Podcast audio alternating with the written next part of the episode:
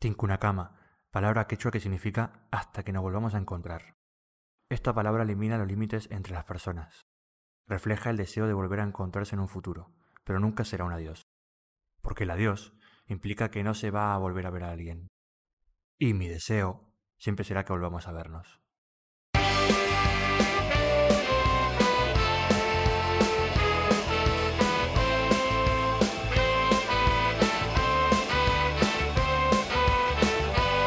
Tincunacama con Carlos Uru Macedo.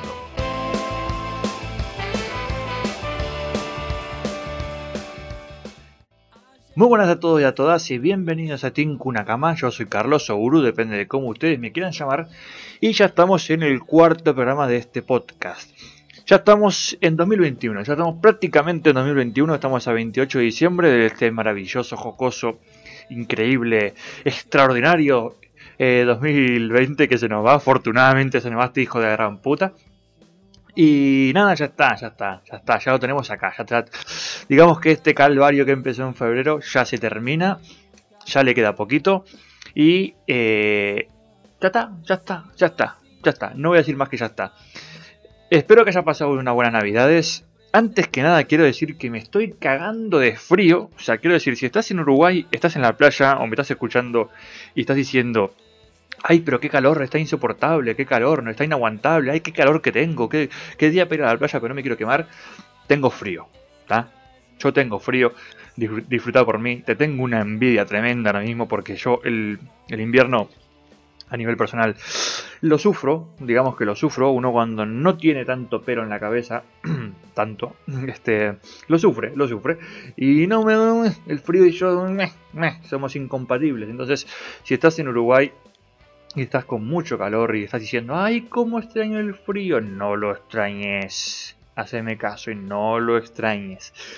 Y a pesar de esto, eh, estoy bien, como dato, estoy bastante bien la verdad y espero que vos también estés, bien, que tú también estés bien. Espero que hayas pasado espero que hayas pasado unas buenas navidades, tanto con frío, con calor, acompañado, solo, con amigos, con familiares. Espero que hayas pasado, hayas pasado unos buenos días y que y sobre todo que estés bien, ¿sí? Se nos va este 2020, afortunadamente ya. Eh, afortunadamente se termina mi reto que tengo en Instagram, si no me seguís, arroba que era subir 366 fotos en 366 días. Eh, un reto que hice hace 4 años y que cada día me costaba más, la verdad.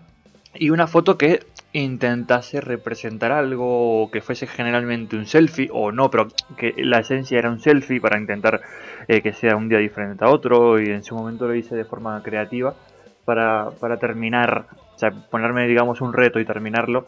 Y, como pasaron cuatro años y volvió el año de bisiesto y aparte era el 2020, dije voy a volver a hacerlo, voy a, ver qué surge porque de aquel primer reto surgieron muchas cosas eh, que estuvieron bien muchos recuerdos preciosos y dije este 2020 va a ser un buen año, voy a guardar recuerdos, voy a cuando mire para atrás y vea todo lo que pasó este año que, venía, ¿no? que era el 2020, dije voy a hacerlo, voy a cumplir cada día, aunque ya día que me cueste, pero así en el futuro miraré este 2020 y diré, fue un gran, un gran año, mira todos los recuerdos que tengo, Mirá la puta madre que lo parió, qué año de mierda, pero qué año de mierda. O sea, de marzo a no sé cuándo, a qué mes encerrado, no sabía ni qué subir, eh, no sabía ni qué foto hacerme. Eh, estaba bastante mal, o sea, bastante, anímicamente, bastante, o sea, ¿cómo explicarlo? Estaba más mal que bien, entonces anímicamente era en plan, no querías hacer una foto, no tenía ganas, pero quería cumplir, no quería... Eh, al final las redes sociales mostramos lo que queremos, entonces no quería que se viese una imagen, qué puta mierda, cómo está pasando, aunque probablemente muchos estuviésemos así. Sino que intentar sacarle un lado bueno a este año de mierda. Pero, pero bueno, se cumplió el reto, o al menos eh, hoy, estoy, hoy estoy, estoy grabando el podcast el día antes, o sea, estoy grabando el domingo 27. Espero llegar al 31 de diciembre, la verdad, y cumplirlo. Pero, pero sí, se nos va, se nos termina este año de mierda. De mierda o no, yo me imagino que cada circunstancia tiene su, su, su valoración, ¿no? Para mí fue un año de mierda, me costó, que fue costoso. sea, yo este año no lo jugué en, dificultad ni, ni, ni, nivel fácil ni nivel medio. No, no, este año vino con la dificultad en nivel extremo para mí. Y, y acá estamos, ya estamos llegando al monstruo final de este año y a ver si lo superamos. ¿En qué, ¿De qué va a tratar el podcast de hoy? Porque fue un poco una introducción un poco más sentimental, ¿no? Eh, un poco más sentimental. Me dejé un poco llevar. El podcast de hoy va a tratar sobre este año de mierda. Sobre este año de mierda, ¿no? Eh, vamos a hablar con, Alex, ahora un poco más en serio. Alex, él es psicólogo. No ejerce como tal a día de hoy por temas laborales, ¿no? Que al final nos pegó a todos. Pero, pero es psicólogo de profesión y, hablaremos con él sobre este COVID, sobre este COVID-19, esta sopita de pangolino, sopita de murciélago que, tuvo la genial idea del chino. ¿Qué tenés? ¿Qué una sopita? ¿De qué tenés? No, mira, tengo de, gamba, tengo sopita de fideo y tengo sopita de una, especialidad nueva que tenemos que es sopa de, murciélago. ¿De murciélago? Sí, de murciélago. Dicen que está bien y tal. Eh, poneme una sopa de murciélago. ¡Pum! supuestamente, entre comillas. Entonces este, hablaremos con Alex sobre el confinamiento, sobre la cuarentena, de cómo nos mm, sucedió todo, como al principio lo tomábamos con cierta mm, libertad, el poder hablar en el sentido de que un virus chino, que, es como una gripe, cómo luego nos encerraron, cómo luego lo fuimos pasando hasta el posible eh, vuelta a la normalidad. No la nueva normalidad, sino la normalidad. Un poco ese recorrido, hablamos con él de, cómo fuimos este, el proceso, ese camino, de cómo, cómo empezó a cómo está más o menos actual. Esto lo grabamos hace un mes más o menos, o sea que el tema de la vacuna todavía no, si no recuerdo mal, no lo comentamos mucho más que por encima pero, pero se comentó un poquito todo este proceso. Y bueno, aunque se grabó hace un mes, eh, esto no mm, está muy actual esa conversación, entonces quiero compartir contigo para cerrar este año maravilloso, por supuesto, em, esa conversación que tuve con él.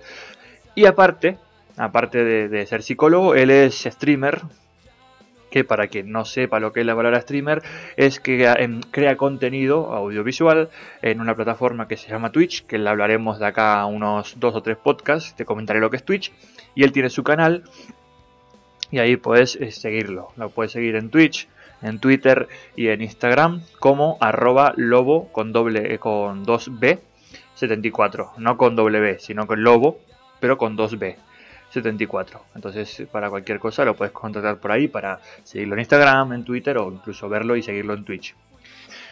Eh, dicha esta previa, eh, espero que me perdones mi, mi eufórica, mi eufórico desprecio hasta hacia este 2020. Hablo siempre a nivel personal, porque imagino que, no todo el mundo lo, vivió igual que otra persona, pero en mi caso, 2020, eh, quiero dedicarte unas palabras cerrar salir, no vuelvas nunca más.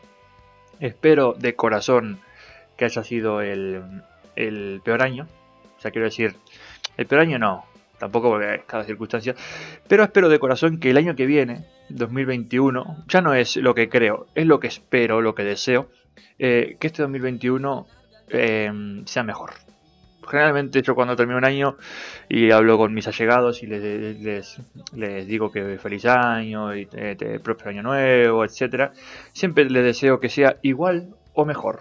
En este caso no, no puedo decirte, no puedo decirte que sea igual o mejor. Me da igual si a vos te fue bien. A nivel personal, que sea mejor. A nivel colectivo, que sea mejor. Por favor, que sea mejor. Así que ahora te dejo con la con la charla que tuve con Alex, eh, una charla que seguramente te sientas identificado en algún momento y que tras la charla hablaremos como siempre de las recomendaciones personales y una pequeña despedida de este maravilloso, encantador y increíble 2020. Hasta ahora. Muy buenas a todos y a todas y bienvenidos a este nuevo programa. Hoy, como les comenté en la presentación, tenemos a un invitado eh, muy especial porque no lo hemos hablado fuera de, micro, pero nos conocemos en cierto modo hace mucho tiempo y es probable que nunca hayamos hablado en audio, ¿verdad? Alex, bienvenido. Muy buenas, Carlos. Sí, la verdad es que eh, cuando me propusiste esto, yo lo, lo, estuve pensando, digo, la de tiempo que habrá que nos conocemos y que nunca hemos hecho algo así. Sí, es que sobre todo el programa anterior, tú no lo sabes porque esto no, no ninguna, no- no- nunca lo voy a esconder, esto está grabado previamente. El programa anterior, anterior lo hice con un chico también, este, que conocí por, por YouTube y no- me pasó exactamente lo mismo. O sea, habíamos intercambiado mensajes, eh, había estado en, en- en tu caso en tus directos, en el caso de él siguiendo porque él tiene cuenta de Instagram y tal, y le dije a él, eh, no, eh, ¿cómo, cómo es posible? Que parece que nos conociésemos hace años Sí. y, y- y no habíamos hablado nunca. Digo, esa sensación rara de decir, eh, lo conozco, pero no hemos hablado, ¿no? Es muy, muy curioso, Sí, ¿no? sí, sí, sí. Además, yo, eso, yo, yo sé que te conozco desde hace un montón, pero ahora mismo no sabría decirte año exacto en el que nos conocimos. Yo sé que, que era cuando tú tenías el canal de YouTube de Charrua Sí. TV. Sí. Eso tiene cinco años por lo menos, estoy, estoy segurísimo. Mínimo. Segurísimo. Bueno, eh, más- antes que nada darte la bienvenida porque para mí es un honor tenerte. Y, y cuando hablamos, este, y, y lo hice en la presentación, te presenté como psicólogo, como, como que habías estudiado psicología, como que tenías tu, tu carrera de psicología. Y, y veníamos a hablar de un tema eh, base, todo lo que surja a partir de aquí eh, nos dejaremos llevar, pero un tema base que es eh, cómo nos ha afectado en cierto modo eh, la pandemia, algo que, que- que nos, nos tomó totalmente inesperado. ¿Quién iba a pensar, no? En, en, no te digo enero, mitad de febrero, todo lo que vendría después. Mm. Sí, la verdad es que eh, es una situación muy, por así decirlo, muy novedosa porque, eh, por lo menos para la gente así joven, y Claro. gente joven me refiero de quizá de 50 años, 60 años para abajo, Sí, sí. eh, yo creo que algo así en España mm, no, se, no se recordaba.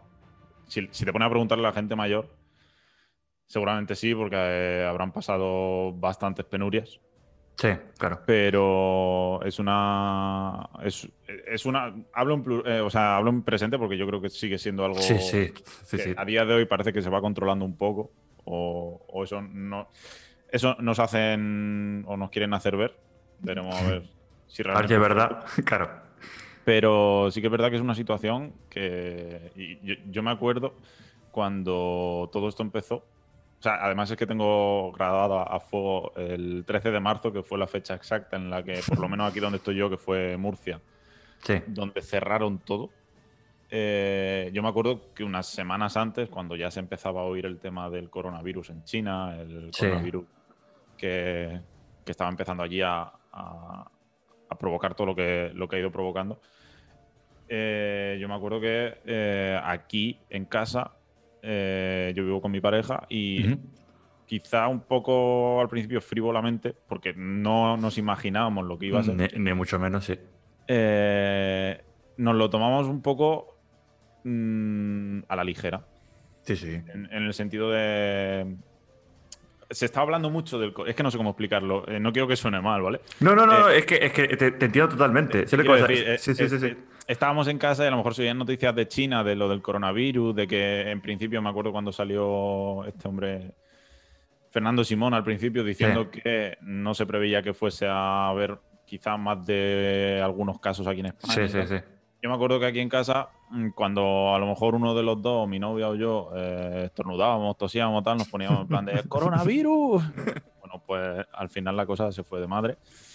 Y, y ha ido, ha sido una cosa bastante, bastante fuerte. Y de hecho sigue siéndolo. A muchos niveles realmente. Porque eh, tú aquí me contactaste para hablar un poco del tema a nivel eh, psicológico, pero es que Sí. al final es algo que ha afectado a nivel social, a nivel psicológico, a nivel laboral, económico. O Sí, sea, en todos los sentidos, sí. ha, ha tocado todos los palos. Y aparte de lo que dices tú de, de que esa frivolidad, ¿no? Que no, no lo dice uno como de una manera frívola, pero, pero nos pasó a todos. O sea, al final eh, no creía. Yo creo que, y lo que te, eh, aparte, diciendo esto, me das la razón porque estamos cada uno en una, parte- una punta de España, que todos pensábamos eso, ¿no? Estornudábamos y, ah, coronavirus, coronavirus, sí. Y no veíamos esa, mm, no teníamos esa conciencia de que pudiese llegar a España Y sobre todo, cuando, cuando pasó que llegó, ¿vale? Llegó, y salió Fernando Simón y todo esto, que dijeron, eh, nos van a encerrar 15 días.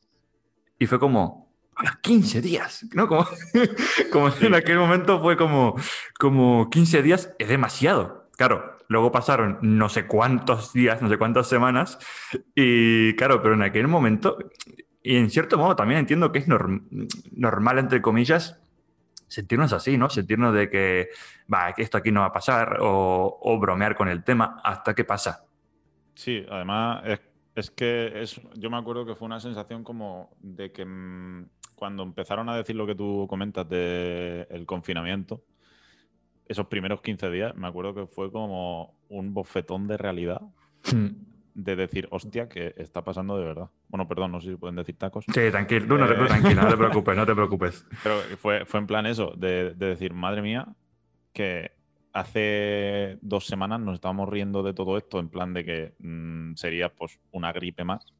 Sí. Y, y ahora mm, nos vemos 15 días, en aquel momento pensábamos que iban a ser 15 días, 15 días encerrados en casa. Claro. Que eh, a nivel a nivel psicológico, un, un encerramiento así, por así decirlo, Tan brusco, sobre todo, ¿no? tan brusco, claro, no todo el mundo lo, lo lleva bien. Ahí, al final, es como si. Si te. Es como.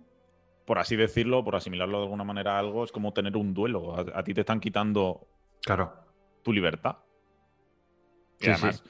mm, yo me acuerdo que prácticamente mm, podías salir a, a hacer la compra y, y poco más. A, sacar pues- al perro, que, que me, me acuerdo que mucha gente empezó a adoptar perros para tener la excusa, lo cual me pareció Tristísimo, sí. y, y hacer la compra. Y ya, todo lo demás era tiempo que tenías que pasar tú en tu casa. Entonces, eh, además me acuerdo mm, una vez volviendo de hacer la compra que a mí me paró la Guardia Civil, me, me hizo abrir el maletero para comprobar que realmente venía a hacer la compra. O sea, Sí, sí, y, estaban muy. y al, al final es como pasar prácticamente de un día a otro, de, tener una, entre comillas, total libertad dentro de Sí. un marco legal, a, a estar privado completamente de ella, o, pr- o prácticamente com- completamente de ella. Entonces es algo que psicológicamente no todo el mundo eh, afronta de la misma manera y no todo el mundo sabe afrontarlo bien. Y eso que, y eso que al principio, o sea, al principio cuando pasaban esos 15 días, yo creo que dentro de lo malo se nos hizo bastante llevadero, o sea, bastante bien porque era, era novedad, ¿no? Al final, el- mm, pasamos de eh, un caos a la hora de comprar, que me acuerdo que papel higiénico había volado, que parecía esto, que es que fue impresionante esa- esas... El- El los primeros papel días- higiénico y la levadura. Eso es, eso exactamente. Los primeros días pre- previos a. Bueno, eh, tal día empieza, porque aparte que lo que estás comentando, el 13 de marzo fue a nivel nacional, me acuerdo. Y, y me acuerdo que fue, bueno, tal día empieza el, el confinamiento, eh, estamos todos encerrados y tal. Pasó el, caos, ¿no? El caos de ir a los supermercados a lo mejor a las 6 de la tarde y ver que no había carne, que no había ciertas, ciertas cosas que no habían. Y. Y de repente pasó, estamos encerrados. Y las primeras dos semanas, mm, personalmente hablo, ¿eh? Eh, noté como que todo el mundo ah, tampoco está tan mal, estamos en casa, tranquilos, eh, sí que es verdad que no podemos hacer ciertas cosas, pero bueno, es algo diferente. Eh, salió los retos por, por, por Instagram o por Twitter, Mm. salió el hacer pan, ¿no? El, el hecho de hacer pan, el pim, pam, pum. Pasaron 15 días y de repente dijeron, no, no, es que no son solo 15 días. Van a ser otros 15. Claro, fue, y otros 15, y luego otros 15. Claro, ahí fue cuando creo que la gran mayoría dijimos, "Mm, vale, eh, no es una broma, es, en el sentido de que es algo mucho más serio, y ahí fue cuando realmente la gente empezó a quedarse sin trabajo. eh, costaba mucho, mucho, porque al final lo que, lo que comentabas tú, ¿no? Pasamos de ser unos seres sociables, en cierto modo, en mayor o menor escala, pero salía- teníamos la libertad de salir, de quedar, de ir a, consumir a bares, de, ir al cine, de ir de compras, de... no, no, es que te tienes que quedar en casa y a partir de ahora no van a ser 15 días. Claro. Al final es, es eso. Los seres humanos somos seres sociales. O sea, en mayor o menor medida. Pero somos seres que tenemos que relacionarnos. Y, y es eso, de repente ves lo, lo que, lo que tú comentabas. 15 días, bueno, se pueden entender como una prevención Claro. para evitar males mayores. Pero cuando ves que pasados esos 15 días la cosa sigue yendo mal y te van a poner otros 15 días, yo me acuerdo que cuando pusieron la segunda tanda de 15 días, eh, yo ya a mi novia le decía, digo, esto va a durar más. O sea, estos 15 días los van a ampliar más. Y, y así fue. Al final creo que estuvimos dos meses y medio. Sí, algo así, sí. Y es eso, dos meses y medio en los que la única forma que tenías de salir era ir a hacer la compra o sacar al perro. No había más. Porque si no, te llevabas una multa y. Y eso. Pero sí que es verdad que yo me acuerdo cuando, cuando todo esto empezó que yo, eh, los primeros días, yo creo que más o menos la primera, la segunda semana después de que empezara todo esto, que ya Sí. se notaba más lo de que la gente se quedaba. Porque al principio sí que es verdad que la gente seguía saliendo, porque somos Sí. como somos y hacemos Sí. un poco caso de aquella manera. Imbéciles, sí. Lo digo yo. Bueno, vale. Si lo dices, si lo dices tú. Pero sí que me acuerdo que más o menos tirando para la segunda semana o incluso para la tercera que estuvimos de confinamiento, cuando yo sacaba el perro, me acuerdo que era una diferencia abismal con una- un día normal de otra época. O sea, ibas por la calle y eso parecía un pueblo fantasma donde estoy yo. Sí, sí. Eh, ibas a hacer la compra y como tú dices, mm, falta de suministros por todos lados. Falta de papel higiénico, de carne, de, de todo. Y era como estar viviendo la típica película que has visto mil veces en la tele Sí, sí. de los americanos Tal que cual. tienen algún tipo de mm, eh, pandemia. Sí, sí. Y, y- y- y- y decir, "Pff, estos americanos, madre mía, ¿cómo lo exageran todos? Para nada. O sea, no sé. Fue. Yo no, eh, eh, nunca me habría imaginado vivir una situación así. Pero para No, nada. Creo que ni tú ni nadie, sí. pues Una, una, una situación que, que, que es lo que te acabo de decir, ¿no? Eh, Cuando empezamos, en febrero, ¿quién iba a decir? Yo no te digo enero. Mitad de febrero, cuando se sonaba algo referente al coronavirus, ¿quién iba a imaginar Sí. que fue todo lo que venía después? Claro.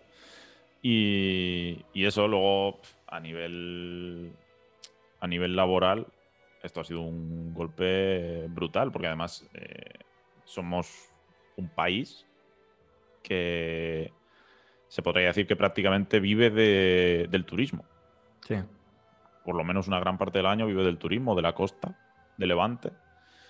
Y, y este año, en general, eh, con todo esto que ha pasado, eh, a nivel económico nos hemos pegado un golpe bastante fuerte. Y todo eso acarrea el.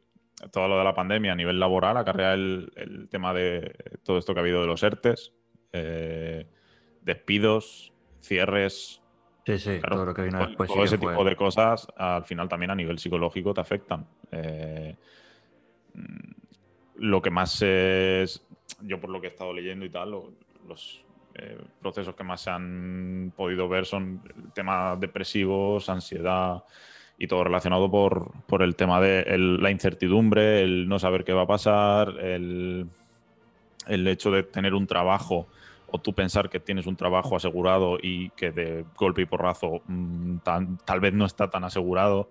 Claro. Entonces, el tema de la hostelería, que ahora está recibiendo tanto, tanto palo eh, de cierre, de que si tienen que eh, Sí, que disminuir. el- trabas por el- todos lados, sí.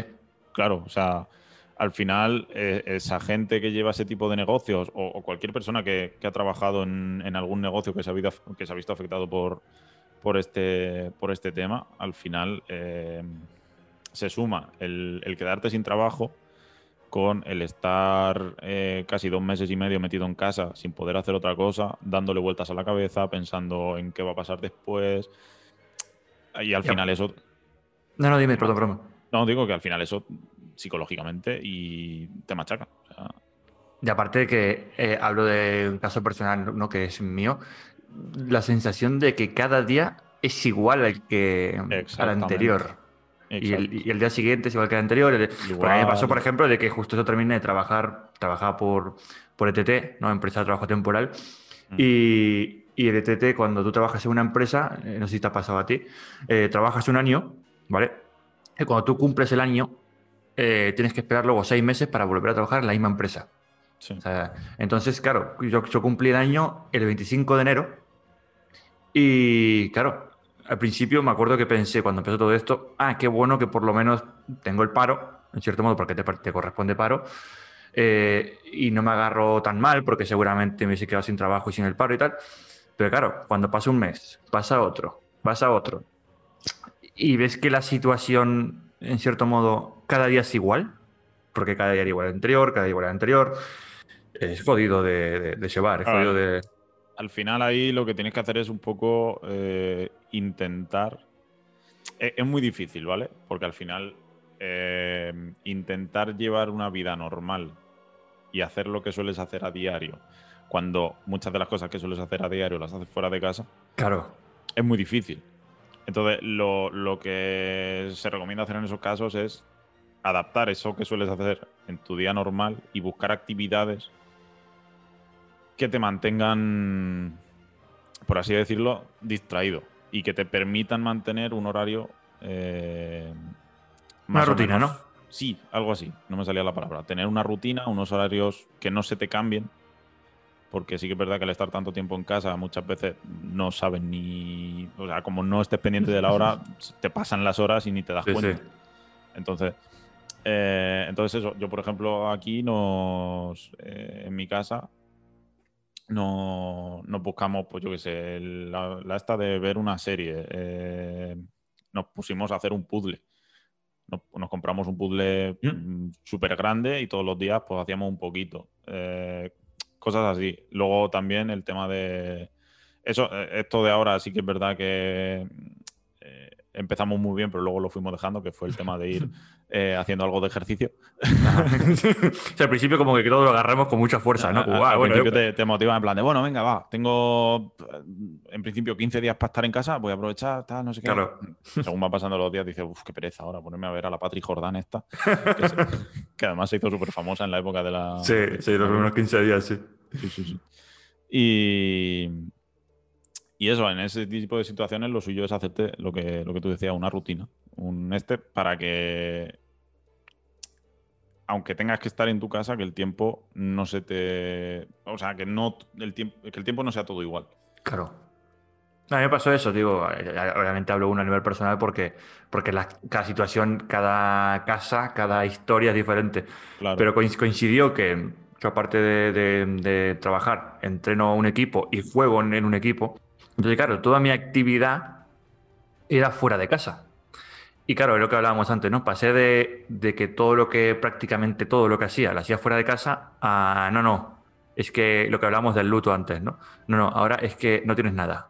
Nada en el sentido de que eh, no vas a poder salir, no vas a poder trabajar, no vas a poder eh, eh, hacer deporte, que era tu hobby. Quédate en casa y ahora, ¿cómo es? Búscate la vida Mm. y intenta que los días pasen, ¿no? En el sentido de que. Sí, sí. Entonces, a- a- a- dime, dime. No, no, termina, termina. No, que eso, que de- vi- viéndolo con perspectiva después de, de- de varios meses, mirando hacia atrás, claro, dices, no, no, podía haber hecho esto, podía haber hecho lo otro, o podía, o podía, pero durante ese momento era en plan, ¿qué día es hoy? O sea, la sensación era de, de, claro, al final, como tan, todos los días eran iguales, de- llegó un momento que decía, pero hoy es martes, es jueves, es Sí, sábado, sí. porque la sensación era de que no cambiaba nada de un día a otro. Claro, al final cada día era igual que el anterior. O sea, si no te lo montabas más o menos bien, era como lo que tú dices. eh, No saber en qué día vives. Y, Entonces, psico- y psicológicamente yo creo que no estábamos preparados para, para nada. para esto. Para- es que pero- date cuenta, date cuenta que somos. Eh, primero, somos seres sociales. sí, Segundo, eh, vivimos en un país en el que se, se estila mucho el quedar con nuestros allegados, quedar con nuestros amigos, irnos por ahí a tomar algo o juntarnos entre muchas personas. Es decir, somos, somos un país en el que eh, por cultura eh, nos relacionamos mucho. claro. Quizá mm, nos relacionamos mucho y, y de forma muy apegada. Porque tú normalmente cuando eh, cuando quedas con algún amigo, algún conocido, algún familiar, lo primero que hace es, hola, ¿qué tal? ¿Cómo estás? Un abrazo, unos besos. Claro, claro. ¿Vale? Entonces, eso nos lo han quitado también. O sea, te han quitado el poder salir de tu casa, te han quitado el poder juntarte con tus seres queridos o amigos y te han quitado el, poder eh, relacionarte como te relacionabas antes.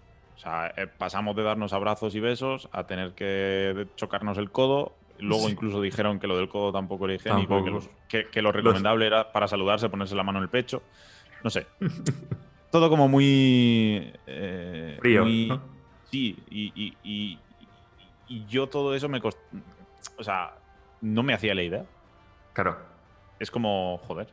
y yo no soy una persona eh, yo, soy una persona a la que no es que, no es que se relacione mucho, quiero decir. Mm, de hecho, mi novia flipaba conmigo porque dice, joder, que bien estás llevando el confinamiento. digo, ya, pero sí que no soy una persona muy. que, tenga mucho. Yo, yo sí que he pasado momentos así más jodidos, pero no lo he llevado del todo mal. ¿Vale? Pero gente a la que le gusta mucho estar saliendo, a la que le gusta que si irse de fiesta, que si quedar con no sé quién, ir al cine y no sé qué. Esa gente, claro que lo notó claro. De hecho, para esa gente sí es más una pérdida todo esto que ha pasado y, probablemente les haya afectado más a nivel eh, físico, eh, mental, porque al final es, es que es un cambio bestial. Un cambio bestial y un cambio que ni siquiera te esperas. Claro. No es eso, no es eso que vas asimilando poco a poco y de repente o te van quitando cositas y de repente dices, vale, eh, se me han quitado casi todo y puedo más o menos intuir o, o ver por dónde va la cosa. No, no, fue de repente, ¡bimba! Y a partir de ahí. Claro, porque tú más o menos podías medio intuir, de, vale, en China están así de jodidos, pero vamos, de China aquí no va a llegar. Claro. Entonces, cuando te dicen en España, primer caso coronavirus, dices, bueno, pues un caso lo contendrán y ya está. Entonces te vas haciendo la idea de que, bueno, hay casos, pero no va a pasar nada. Y de repente, de un día para otro, empiezan a subir los casos, empiezan a no sé qué, y te dicen que vas a estar encerrado. Y si tienes trabajo, va a depender de tu empresa el que pase contigo. Yo, por ejemplo, en mi caso tuve, tuve mucha suerte porque justo eh, esto pasó el 13 de marzo, el cierre total. Yo empecé a trabajar donde estoy ahora eh, el 26, 27 de febrero. Y y yo tuve la suerte de que a, nosotros, eh, a mis compañeros de trabajo y a mí, nuestra empresa nos hizo un ERTE. ¿Vale? Nos hizo un ERTE en el que a nosotros, aunque el 13 de marzo eh, tuvimos que irnos para casa, todo el mes de marzo nos, pagaron la nómina como si hubiéramos trabajado todo el mes. Completo. Eh, pero luego ya entrábamos en ERTE. Pero luego, por ejemplo, mi pareja, en su trabajo, cuando entraron en, en toda esta situación. Eh, a algunas les hicieron ERTE y a otras directamente las echaron. mi novia fue una de las que echaron y ella tuvo que pasar todo lo que fue los dos meses y medio de, pandemia con ahorros, porque no, tenía, no tenía un sustento eh, como podía tener yo, que era el, de que todos los meses el, Estado te, diera la ayuda del ERTE. Entonces, como a ella, le habrá pasado eso a miles de personas. Sí. A millones de personas. Entonces, ya de por sí es un palo el, que te metan en un ERTE que dentro de lo malo no es todo lo malo. Claro. Que encima hay mucha gente que ha perdido su trabajo. Y esa gente que ha perdido su trabajo, tal como están las cosas ahora mismo, eh, yo, en mi opinión, estamos en un momento en el que encontrar trabajo debe ser complicado. Sí, sí. Entonces. Sí, no, estamos no estábamos preparados ni, ni, todo lo que se viene a partir de la supuesta vacuna. Tampoco sé si estaremos preparados para. Luego, eh, claro, esa es otra, el tema de la vacuna. El de si va a ser obligatoria, si no va a ser obligatoria. Eh, yo esto lo hablaba una vez con mi, con mi pareja el, tema de que a partir de ahora, que no, no lo sé, ¿vale? Yo lo, comentaba así un poco eh, de forma especulativa. Sí. Especulativa y un poco de forma. ¿Te imaginas qué? Claro. De que, a partir de ahora a las empresas les diese por eh, que, en tu currículum tuvieras que estar puesto que estabas vacunado del, del coronavirus. no, lo había pensado y me parece una, hipótesis muy buena. Porque puede ser, ¿eh? puede ser que, mm, quiero decir, vale, eh, tienes experiencia, tienes estos estudios, pero estás vacunado. Que parece, parece una tontería, pero. Es que, claro. De hecho, de hecho esa hipótesis, extrapolándola un poco al mundo del fútbol, eh, leí hace poco que el, Real Madrid eh, subía chavales de, del juvenil o del filial, una cosa así, hmm. eh, siempre y cuando tuviesen. Em, ¿Cómo es que se le llama? Cuando han pasado el virus, pero Anticuerpos, ¿no? Los anticuerpos, sí. claro, si, si, tenían anticuerpos, podían subir a entrenar. Si no, no. que, a ver, puede sonar descabellado, pero realmente.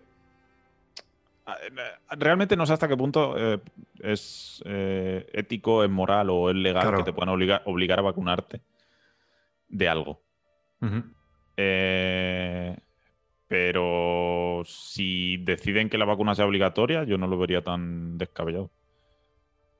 No, no, no. A ver, al final, eh, evidentemente, eh, y siempre uno hablando desde el punto de vista eh, muy lejano a, lo que realmente se sabe, es una vacuna que se ha hecho muy rápido, ¿vale? Que seguramente se le haya invertido mucho dinero, pero realmente estuve leyendo que las vacunas tardan incluso décadas en, en realmente formularse, eh, analizarse hasta que realmente dan con, la tecla, ¿no? Mm. Entonces hay cierta incertidumbre de que están saliendo noticias, ¿no? De eh, tal vacuna 95% de efectividad, tal otra 90, tal otra, tal otra. Pero claro, llega un, punto en el cual uno dice, ¿qué, hacemos? ¿No te, no te vacunas y, y, veo qué pasa? ¿O me vacuno porque realmente confío en esto? O sea, eh, es una situación, y volvemos a lo de antes, ¿no? Eh, tan nueva para todos, tan inesperada, tan con constante incertidumbre. Mm, ¿Qué, es lo, que dices tú? Eh, ¿Obligatoria? ¿No obligatoria? yo, por ejemplo, hablo de caso personal. tengo una persona mayor muy cercana a mí, que es mi suegra. Y, y claro, yo sí me tengo que vacunar para que, aunque evidentemente antes iría a esa que yo, ¿no? Pero ponte en la situación de que me tenga que vacunar, o no, para no poner en riesgo, me vacunaría. pero convencidísimo. Mm. Entonces, pero hay gente que no, gente que cree que no, que no se acaba de, fiar. Al final, todo esto va a ser como todo, quiero decir, cada persona es un mundo, cada persona tiene sus circunstancias y a no ser que la hagan obligatoria, pues al final cada persona decidirá lo que, lo que crea conveniente, lo que, lo que crea mejor. Eso es. Pero sí que es verdad que después de todo lo que hemos pasado, a mí me extrañaría mucho que lo dejasen en plan al libre, al libre albedrío, como se diría. Pero aparte, lo, lo, que planteabas antes, que de verdad no lo había pensado, me parece muy bueno porque probablemente lo del currículum, quiero decir, probablemente eh, muchas empresas, siendo no ético, porque puede ser ético o no, pero seguramente digan, vale, eh, vas a trabajar en tal puesto que vas a estar en contacto con mucha gente, eh, quiero un certificado de conforme te has vacunado de coronavirus, si no, no. Y, y, claro, ahí entra luego el tema de es ético, no ético, moral, no moral, te parece bien, te parece peor, pero, pero no es tan descabellado pensar eso. No sé, a mí me dio por pensarlo. No, lo sé, la verdad. No, sé qué podrá pasar con eso. Pero es que, por ejemplo, yo ahora mismo donde estoy trabajando, yo todos los días estoy en contacto con un montón de gente. Claro. Entonces, mm, eh, yo ahora mismo vivo eh, lejos de mi familia, de mis padres y de mi abuela, pero de vez en cuando vienen aquí donde estoy yo de visita o porque tienen una casa por aquí cerca. Eh, yo esta época en la que hemos estado con el, con el COVID y en la que ya se ha podido trabajar. Eh, mis padres y mi abuela han venido aquí a, pasar unos días a otra casa diferente. Y, yo, cuando he ido allí a verlos, una de dos, o me he venido a mi casa, me he duchado antes de ir, o directamente, eh, si por tema de horarios o por lo que sea, he ido para poder verles, aunque sea un rato y tal, eh, yo es que no me he acercado ni a mi abuela. Claro. Y eso es muy triste. porque luego ves a gente que está por ahí que si Sí. sale de fiesta, que si no sé qué, y, y yo por precaución, eh, incluso dentro de mi casa con mis familiares, la mascarilla y contacto el mínimo, y con mi abuela ninguno. Claro. Entonces, al final las personas mayores son personas de, de riesgo alto. Mi abuela lo ha pasado muy mal, ha tenido mucho miedo. Y de hecho sí que ha tenido mucho miedo. Y yo creo que es algo que, sobre todo en las personas mayores, va a quedar ahí. Porque eh, ahora mismo, o sea, no sé allí donde vives tú, pero yo sí que me fijo mucho y, cosas que me, me cuenta mi madre también. De mm, mi abuela, por ejemplo, va andando por la calle y antes pues iba andando normal y ahora en cuanto ve a alguien en la misma acera se cruza por miedo. Sí, a ver, acá, acá, por ejemplo, yo vivo en un pueblo pequeñito, muy pequeñito, entonces hay muchos pueblos cerca.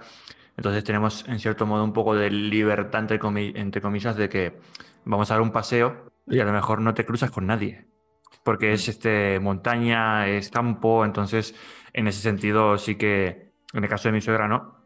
Que a lo mejor ha ido, se fue a dar un paseo y no, no se cruzó con nadie. En ese sentido, eh, pero, pero entiendo, entiendo to- totalmente lo que, lo que estás diciendo, porque al final, aunque seguramente has sido una persona que ha pasado eh, muchas penurias en su momento, ¿no? Por- por- digo por edad, ¿eh? por, por edad y contexto Sí, sí, sí. del cual vivió, no deja de, de que una situación así eh, afectarle. Quiero decir, es que lo que hablamos, es que es todo volver a lo que hemos hablado, pero es que es verdad, eh, pasamos de, de ser sociables, tener contacto, abrazarnos, besarnos, a eh, no respires cerca de esa persona porque te puede contagiar, ¿no? Muy, lo, lo- lo- lo- vemos como muy peliculero, porque al final, ¿no? Lo que hablábamos antes también de las películas americanas, Mm. pero es no, no puedes estar en contacto tan cercano aunque ni te toques. O sea, tan cercano, eh, la mascarilla, eh, eh, cuidado con esto, cuidado con lo otro y, y- y esto- y para las personas mayores entiendo que es totalmente normal el hecho de sentir ese miedo que, que comentaba justo antes. Claro. No sé, es, es todo muy. Como muy surrealista. Sí, sí, sí, sí, sí.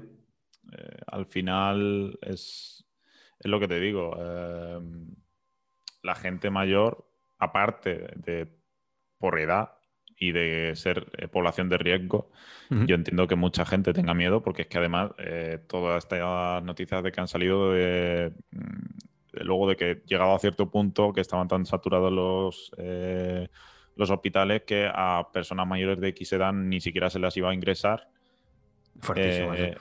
por, por, porque eh, como dando a entender que ya no merecía la pena. Claro. Entonces, claro, yo entiendo que, que la gente mayor, que mi abuela, que la gente mayor tenga miedo. Y realmente mm, no sé si en algún momento eh, volveremos a, a ser la sociedad que éramos antes, porque al final esto te marca y esto va a quedar en el recuerdo. Pero sí que estoy seguro de que mm, igual, igual, igual, yo creo que no, No. vamos a, a volver a estar. Pero, vamos, 100% seguro. Yo me acuerdo cuando, cuando empezó todo esto, al cabo de los poco, del poco tiempo, que se leía, se escuchaba, incluso a nivel personal lo creía, que saldríamos mejores. Saldríamos mejores personas, eh, valoraríamos mucho más ciertas cosas, que eso en cierto modo lo comparto, pero me quedo todavía- sobre todo con el concepto, saldremos mejores. Mm. Y ha llegado un momento, y esto es una opinión to- totalmente personal, que es totalmente. eh, eh, que sí que hay personas que han salido mejores, sí. A nivel general, el que era egoísta ha, eh, ha sido más egoísta. El que es, cab- es cabrón es mucho más cabrón. Sí, es- al final. No, la sensación de que como, como, como especie, en cierto modo, como seres humanos, no es- o sea, eh, vale que gener- generalizo por lo que uno ve eh, Sí. en Twitter o, o ve por internet o ve En- diariamente lo que pasa, en- pero En este tipo de cosas siempre hay que generalizar. O sea, claro, para aunque luego, aunque luego no sea la, la norma, Claro, pero da la sensación, ¿verdad? Que, que, que- y aparte los que nos representan, supuestamente, entre comillas, los que nos representan, es, eh, no, todo lo que hace el otro está mal y el otro todo lo que hace también está mal. Entonces Sí. es como que esa sensación de que eh, mejores personas, mejores, no. O sea, da la sensación de que no. de que... No, yo, yo estoy como tú. Yo tengo la sensación de que no hemos aprendido nada. Generalizando, evidentemente. Eh, pero es que a mí me. No, no, quiero meterme en política, ¿vale? Porque yo odio la política. Sí, sí. Pero remitiéndome a lo que has comentado de los políticos, a mí me parece alucinante que en plena pandemia, como hemos pasado, eh, que en vez de, por una vez en su vida, eh, aunarse todos y buscar soluciones conjuntas, hayan seguido echándose mierda los unos a los otros. Sí, sí, tal cual. Quiero decir, que no es algo tan difícil, ¿sabes? El decir, ah, bueno, mira, pues estamos mm, con una tasa de fallecidos de no sé cuánto, llevamos cuarenta y pico mil personas muertas, mm, vamos a dejar las rencillas que tengamos de lado y ya si queremos, cuando acabe todo esto, pues nos volvemos a echar mierda. Pero es que no son capaces ni de eso. No. Entonces, eh, también eso para la, gente que está eh, en, la, en la calle, no literalmente, quiero decir, eh, los trabajadores. La gente de a pie, sí. Sí, la gente de a pie. Ver cómo los políticos que, tienen no hacen nada. Porque lo, más que, han hecho es el, el tema de que sí, han propuesto las medidas de restricción y todas estas cosas pero, pero ya está, es que no... Tú veías los, los, este del Congreso y siempre igual. Es que tú has hecho esto, es que tú no has hecho lo otro, es que tú no sé qué. claro, la, sensación de tú más, ¿no? De, de eh, tal cosa, sí, sí, pero tú más, ¿no? Y, al final es como. Mm, pero pedazo de desgraciados.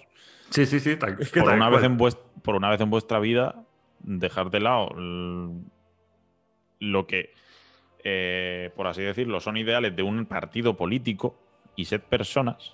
Claro. O sea, dejar de el, partido, las ideas de vuestro partido y lo que sea, y comportaros como personas que sois.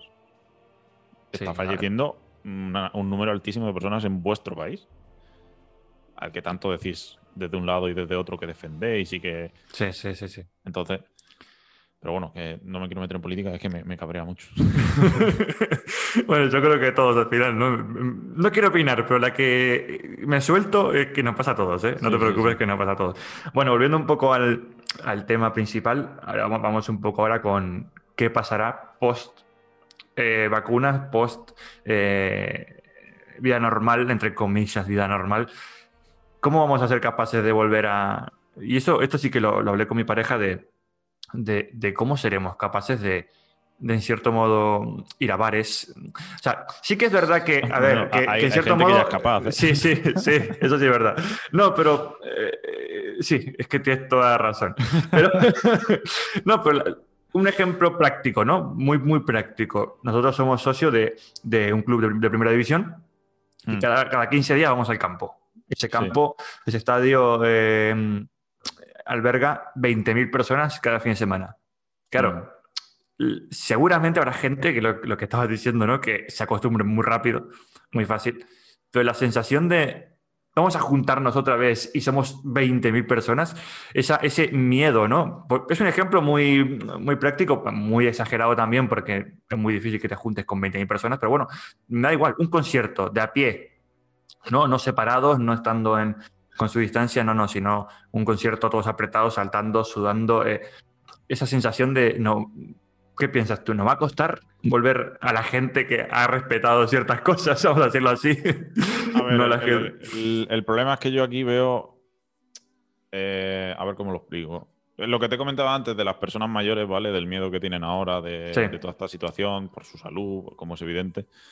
Eh, yo creo que a esa, gente, a esas personas mayores, les va a costar bastante el volver a hacer una vida normal. Habrá casos y casos, evidentemente. Pero yo el, problema que veo es que eh, las personas más jóvenes eh, no creo que en general eh, nos, nos cueste mucho adaptarnos otra vez a la vida de antes en el momento en el que eh, nos permitan y no se nos multe claro. por adaptarnos a la vida antes. No sé si me explico. Sí, sí, sí, sí. Quiero decir, evidentemente hemos pasado una pandemia, no es moco de pavo, ha muerto mucha gente, hay mucha gente todavía en las UCI y hay mucha gente que todavía se está infectando y que sigue falleciendo. Eso es un hecho. Pero sí que es cierto que eh, al final esto, eh, cuando empezó, fue un boom. Cuando empezó, mucha gente tenía miedo y según ha ido pasando el tiempo, al final el tiempo, hay una frase que dice que el tiempo todo lo cura. y, según va, ha ido pasando el tiempo, por lo menos en mi caso, eh, es como que te has ido habituando a esta situación. Es como que esta situación se ha convertido en tu nueva normalidad. Claro. De hecho, es lo que se ha llamado nueva normalidad, cuando se volvió a abrir eh, centros comerciales, se volvió a dar eh, permiso para trabajar, para ir a los bares, para... Es la nueva normalidad. Entonces, eh, la cosa es que esto que estamos viendo ahora para nosotros es lo normal. Ahora mismo habrá mucha gente que lo que verá raro, o lo que yo pienso que podría ver raro, es volver a estar como estábamos antes. Que nos vaya a costar yo creo que en cuanto a la población más joven o, no tan mayor, es lo que digo, nos va a costar hasta el punto de que eh, nos permitan. Sí, que te digan, hay, libertad para, volver a tocarse, abrazarse, a estar con gente, a salir. Incluso con todas estas limitaciones, con todas estas restricciones, ha habido mucho irresponsable que ha seguido haciendo. Sí, sí. O sea, hasta ese punto hay mucha gente que es como si no hubiera pasado nada. Sí, que no le va a costar nada, sí. Y, yo, eh, mi madre, por ejemplo, eh, siempre, eh, yo siempre he hablado con ella de esta situación, del tema trabajo, del tema, ella siempre me preguntaba cómo estaba, yo le preguntaba a ella cómo iba, y ella me decía, en plan, al principio no, al principio era todo como cogido más con pinzas, como con más miedo, como, y según fueron pasando las semanas, los meses, pues sí que es verdad que eh, ella misma me decía, dice, al final con el coronavirus tendremos que aprender a vivir. Claro. Y, no será tanto el miedo que le tengamos que tener, sino el aprender a, vivir con la nueva situación. Y es verdad. Al, sí, sí, final, eh, la. No sé cuál fue, la, gripe española, me parece. Mató a un montón de personas también. De hecho, la gripe mata a mucha gente también. y seguimos teniendo la gripe. Entonces, al final yo creo que va a ser más... Eh, aprender a convivir con esto, ¿no? El, aprender a convivir quien no haya aprendido todavía. Que habrá mucha gente que por... Habrá mucha gente que por inconsciencia eh, directamente no haya cambiado de actitud en todo este tiempo. Y habrá mucha gente que, eh, que sí que se haya mentalizado a que estamos en una situación grave, en una situación eh, complicada, que no habíamos vivido nunca, pero es lo que hay. Y mientras que se encuentre una vacuna que sea efectiva y que, em, y que sea seguro ponérsela y que te aseguren que, esa vacuna va, a tener eh, los efectos que dicen que tendrá, claro. Eh, pues tienes que vivir con ello. No puede, yo, yo por mucho miedo que tenga y, o que pueda tener, que no es mi caso, yo realmente a, día de hoy creo que la situación eh, de aquí a un tiempo se estabilizará, irá todo algo mejor. Eh, pero si yo soy una persona que tiene miedo, yo por mucho que, que me cueste hacerme al día a día que hay ahora, si yo tengo que ir a trabajar, tengo que ir a trabajar. Claro. No puedes dejar de hacer ciertas cosas así. Claro. Entonces, y, en mi caso, como te he comentado antes, trabajo en una, en una empresa en la que estoy en contacto constante con gente a la que no conozco. Claro, que no sabes nada. Que, no, que no sé qué, costumbres tienen, no sé si son personas que han cumplido con, lo que había que cumplir o si son personas que la noche anterior han estado en una rave. Claro.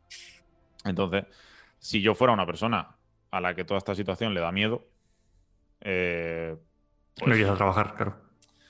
Mm, a ver, eso no te, lo, no te lo sé contestar porque como no lo estoy viviendo, no sé si dejaría el trabajo, no creo que lo hiciera, pero ya irías a trabajar con, claro. con ansiedad. O sea, el, simple hecho de tener que ir a trabajar eh, a un sitio al que le tienes miedo por la propia situación, ya te provocaría eh, muchos problemas. Entonces, mm, yo creo que lo que hay que hacer es eh, intentar adaptarse a la nueva situación, ver que ahora mismo es lo que nos toca vivir y, esperar a, a que todo vaya hacia adelante. A mejor. Mm. Claro. Bueno, yo creo que compartimos bastante ¿no? el hecho de, la opinión, quiero decir, con lo que comentabas de, lo que pasará a, partir de ahora. Dime, dime, ¿qué vas a decir? No, que, no sé qué opinas tú. Sí, no, no, no, es que, es que te escuchaba y no podía agregar nada más porque era, eh, en cierto modo, a ver, yo también pasé por momentos en el cual decía, claro, ah, tenía la, tenía la, la, ¿cómo es este? la, la ventaja dentro de lo malo, que claro, como no salía para nada, porque no tenía que ir a trabajar, no tenía que hacer ciertas cosas, eh, no te expones y, por ende no dices, bueno, no, pasa nada porque no estoy en contacto. Pero claro, ya cuando empiezas a, entrenar o empiezas a trabajar o empiezas a, salir más y... A ver, no es miedo, porque no es miedo, evidentemente, es respeto, ¿no? Es mm. respeto de tener la responsabilidad propia de decir voy a hacer lo que esté en mi alcance para, en este caso, mi, suegra, ¿no? Para no llegar a que ella se contagie. si no se contagia, eh, es culpa mía porque me, a lo mejor me expuse o, simplemente, mira, dio la circunstancia, pero es mi cuerpo, dependo de mí. Entonces, en cierto modo, es eh, ese respeto siempre de, intentar cuidarme al máximo, pero sin dejar de, de vivir.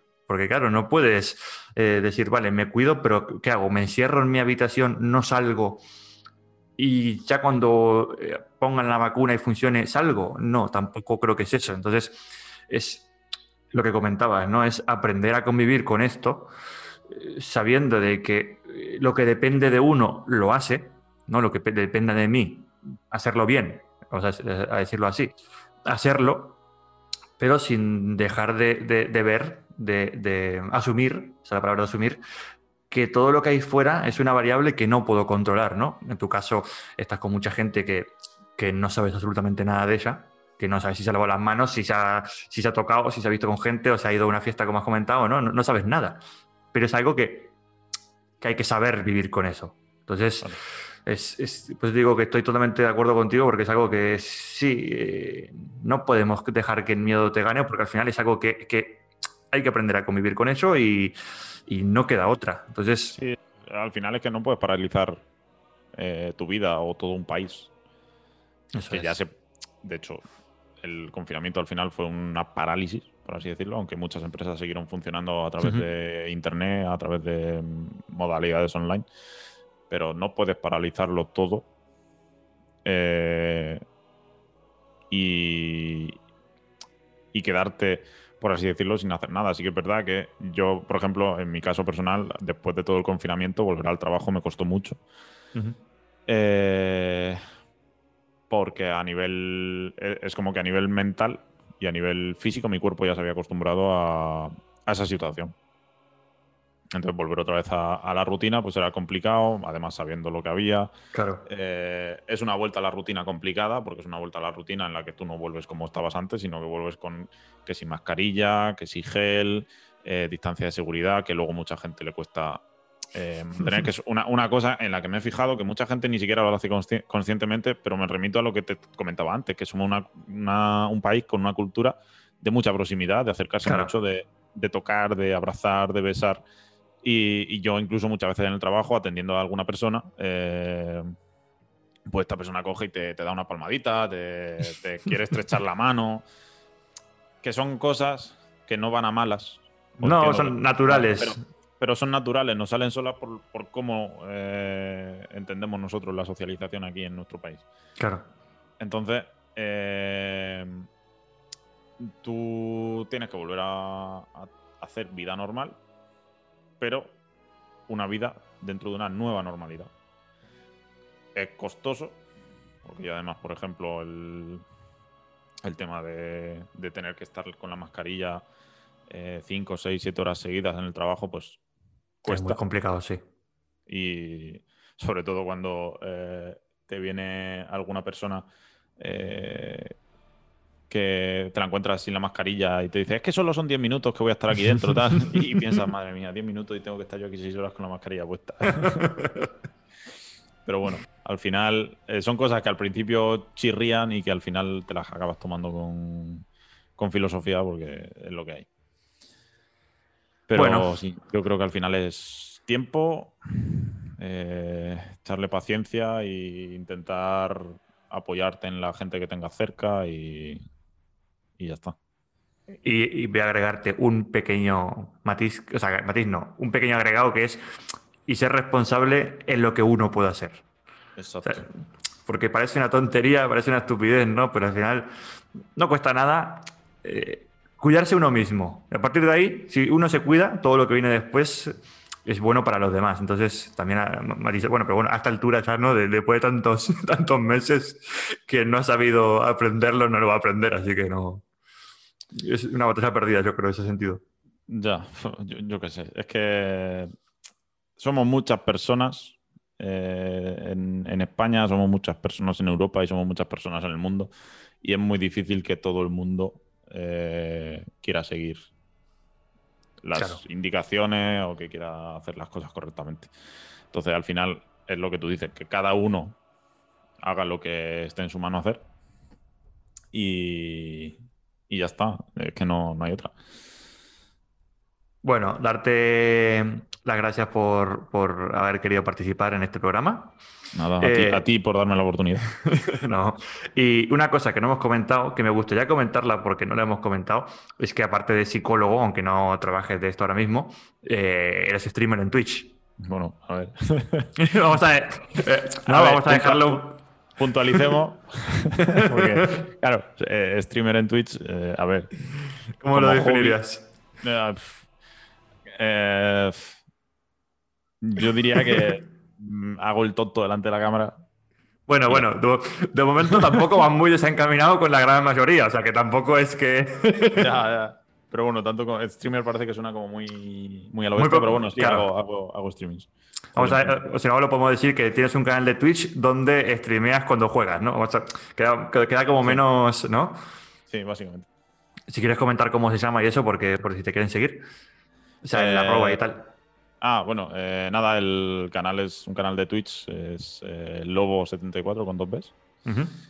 Y, y nada, pues al final es un poco eh, una afición que me salió precisamente a raíz de todo el tema del coronavirus.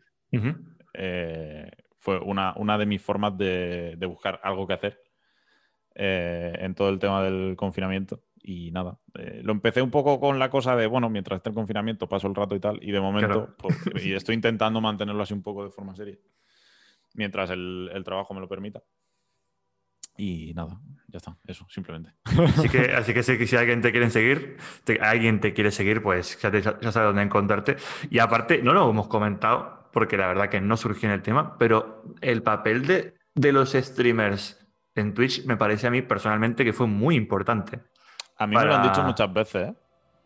Y, y yo no soy alguien súper mega conocido, pero la poquita gente que me sigue muchas veces me han dicho eh, lo típico de... eh, porque normalmente tú cuando acabas un streaming, pues a la gente que ha estado contigo ahí en el chat o hablando contigo, o yo qué sé, o, o que te ha seguido, te se ha suscrito, te ha ayudado de alguna manera, pues al acabar los streaming les, les das las gracias. Y a mí muchas veces eh, al acabar los streaming y darle las gracias a la gente, la gente es la gente la que me ha dado las gracias a mí por entretenerles en ese en ese ratico.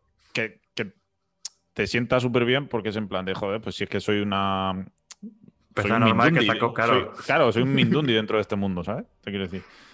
Entonces, mm, es como te da más ganas de seguir y, y- y te, te hace ver que realmente, pues, eh, un poco estás eh, amenizándole el tiempo o, ese- o- o le amenizaste ese, ese tiempo tan, por así decirlo, extraño a algunas personas. Entonces, No, yo creo que el, el papel, el papel que tuvieron los streamers es bastante importante para, sobre todo, por eso, ¿no? Por el hecho de, de horas de entretenimiento en el cual la persona que lo consume probablemente se olvide de sus problemas, se olvide de lo que le, afecta en ese momento, porque cada persona es un mundo, pero esa gente que streameaba, como es tu caso, como es el caso de mucha gente, eh, fue un papel fundamental para mentalmente desconectar y decir, no, voy a ver a esta persona y me voy a entretener y me voy a olvidar de todo lo que pase y lo voy a llevar mejor.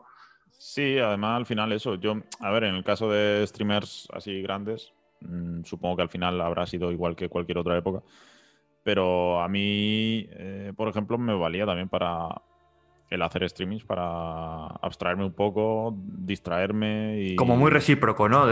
Sí, era como un trato recíproco, en plan de yo hago streaming eh, para eh, que mi...